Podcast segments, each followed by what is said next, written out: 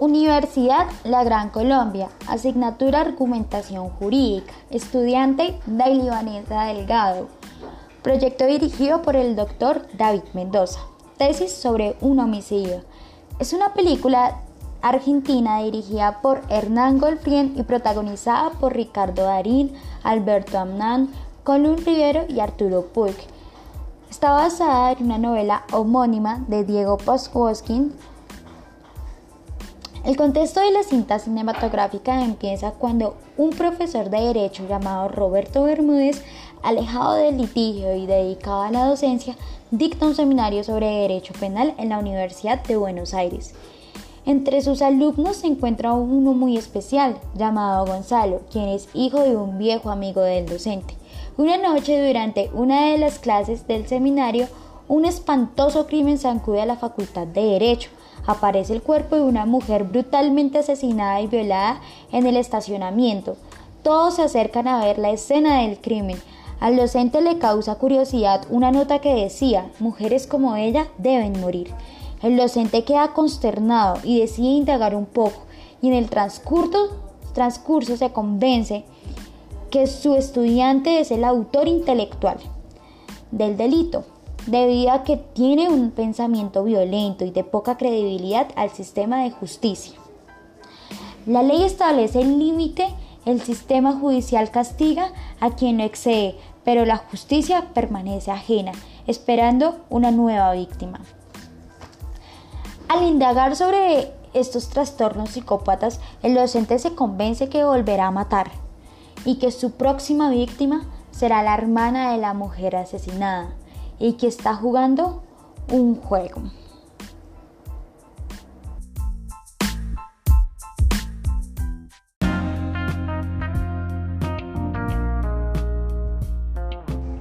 Cordial saludo. A continuación la historia de Gilma Ramírez Hernández.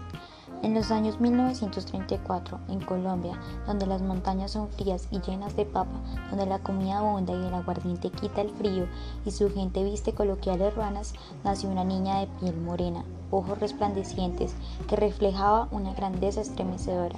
Su nombre sería Gilma Ramírez Hernández. El tiempo como siempre siguió su curso y Gilma Ramírez fue creciendo y madurando como frutos de primavera, pero cuando su cuerpo se preparaba para el ciclo de señorita, su madre falleció. Su padre, Rafael, tan confuso y lleno de miedos, tomó a sus cinco hijos y emprendió su lucha a la capital de Colombia, Santa Fe, Bogotá.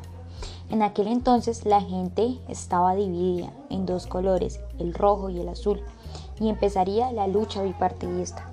Su padre conoció nuevamente el amor con su cena Villaflor y perdido en sus ojos olvidó el verdadero motivo por el cual se encontraba en Santa Fe, Bogotá.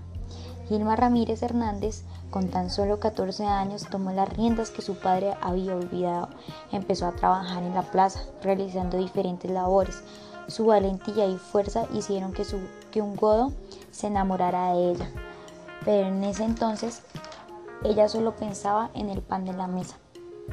Gilma Ramírez, al igual que sus hermanos, empezaron a vivir un calvario.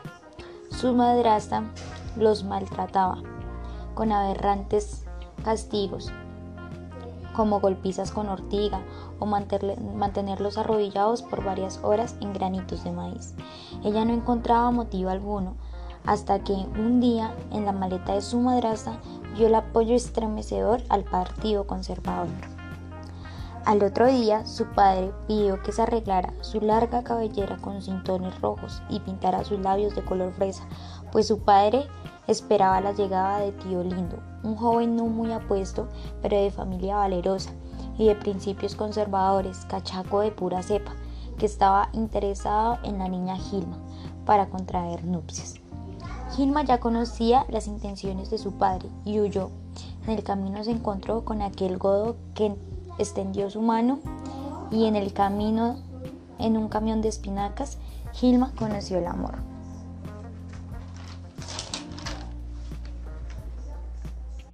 Su romance tomó vuelo y en la plaza del 12 de octubre se empezó a rumorar. La señora Leonard, enfadada y decidida a envenenar el corazón de Gilma, empezó a humillarla por sus principios liberales insinuando que Polidoro, el godo, solo la quería por su enorme cabellera, pero que él, él pretendía a otras mujeres. En un acto de rebeldía, Gilma decidió raparse su hermosa cabellera y desde ese momento en la plaza la gente se enteró que era liberadora. Polidoro enfadado decidió dejar a Gilma. En ese momento ella sintió que su vida estaba desgraciada. Empezó a vivir humillaciones, malos tratos y demás por el simple hecho de ser liberal. Al siguiente año, Gilma decidió emprender a otro lugar, nuevos horizontes, pero Polioro llegaría a su puerta, recitando palabras de amor, pero Gilma solo aceptaría si la anillara su mano, y sin pensarlo dos veces aconteció una boda llena de amor. Matrimonio que duraría 65 años y que solo la muerte los separaría, pues Gilma decidió ir a los caminos de Dios.